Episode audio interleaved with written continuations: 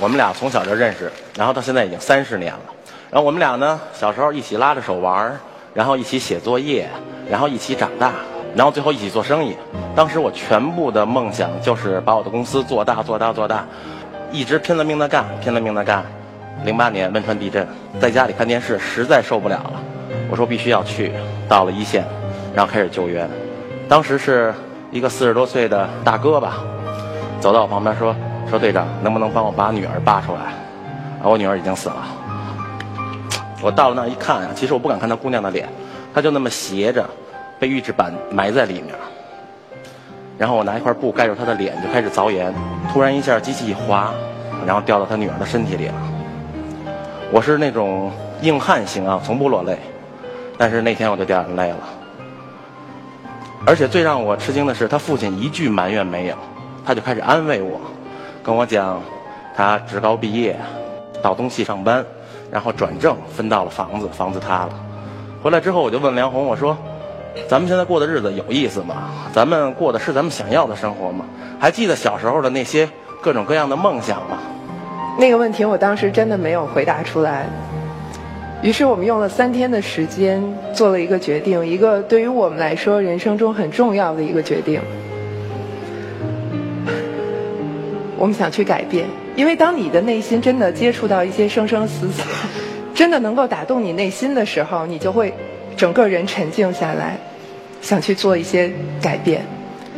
我们决定用十年的时间来用旅行的这种方式去探索我们真正想要的生活方式，去走在路上，去看看真实的自己。对，就这样，我们其中一站，索马里。让我记忆最深刻的是一个孩子，那是我们当时去了摩加迪沙唯一的一家医院，我在医院外面的草坪上见到了他，他是在一场爆炸中双腿被炸成了这个样子，在那场爆炸中他失去了他所有的家人。当时我看到他的时候，他的腿上盖着黑纱，当我走近他，我能闻到那种腐败的味道。他把黑纱掀开，苍蝇飞起来，能够看到甲虫还在他的腿上在爬。但是他依然冲我微笑，我特别不理解，我就问他，我说都这样了，你怎么还能乐得出来？你怎么还能笑得出来？他跟我说，他说了一句让我这辈子都会记住的话，至少我还活着。我也再也不发脾气了。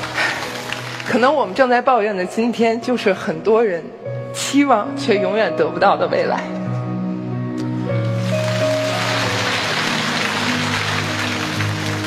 我们又去了北极的一个地方，叫奥伊米亚康，那是世界上最冷、有人居住的地方。在那儿，我向他求婚。那我们要去南极结婚，怎么去？开着我们的那条帆船去。很多朋友问说：“你你就没有想到过要放弃吗？”我还真想到过放弃。记得那是在北太平洋风暴带，浪高呢六米，三层楼那么高，一个浪打到了船上，我们的前帆被打破了。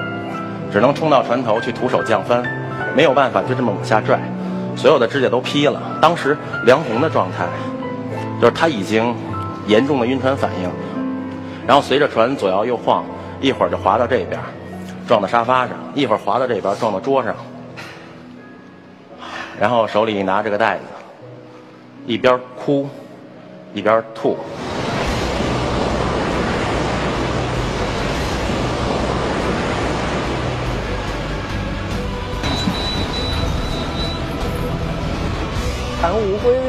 就想让你把心肝肺，就所有的内脏吐出来，真的是很难受。全让每个人就都做了最坏的打算。然后还有我亲爱的小宝贝儿，宝宝你为什么挡着脸呢？来打个招呼。嗯，太难受了。发动机可启动不了，两个燃油泵损坏了，我们的四支油箱都见底了。我们的南面小的一个风团在追着我们，白令海里面有一个更大的等着我们。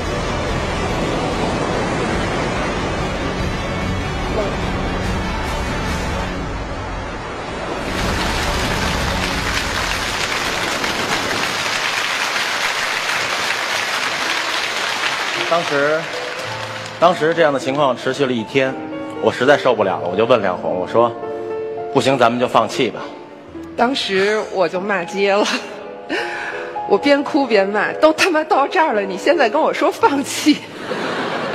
其实当时真的是非常的激动。为什么会这么激动？因为这是我们准备了很多年的梦想，不能说放弃就放弃，还因为一个更重要的原因。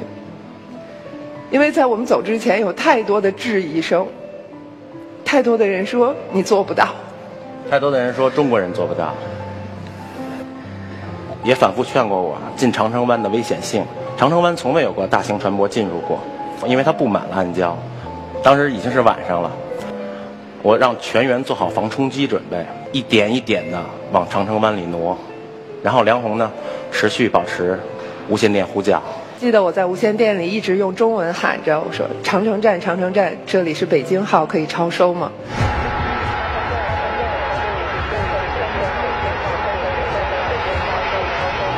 大家看离那几个郊区多远？跑步减三度，好，减十，好，再减十。北京号，这里北京号，可以超收吗？可以超收吗？就大概这样的持续的喊叫，持续了四个小时。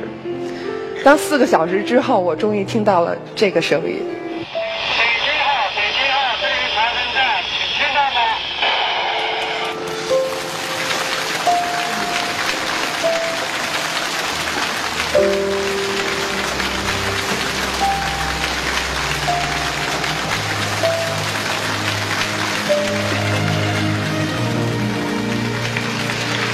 听到这个声音，真是激动的不得了。这是在我们在海上克服千难万险、漂泊了八个月之后，这是在我们离祖国大陆两万公里之外，终于听到了电台里传回来的中文的回复。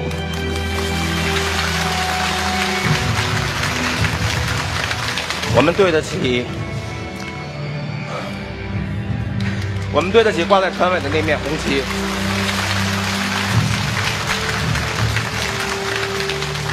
我们成为了第一条开到南极的中国帆船。当时进长城站的时候，智利站、俄罗斯站、乌拉圭站，他们开着小艇过来看，他们也不相信。然后长城站的站长跟我说：“说你太给我们长脸了。”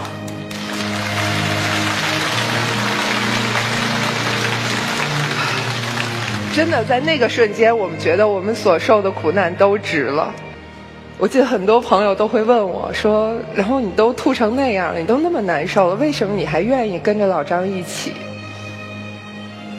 真的，答案就是因为那是我们的梦想，我不能让他一个人去做，这一定是我们一起去完成。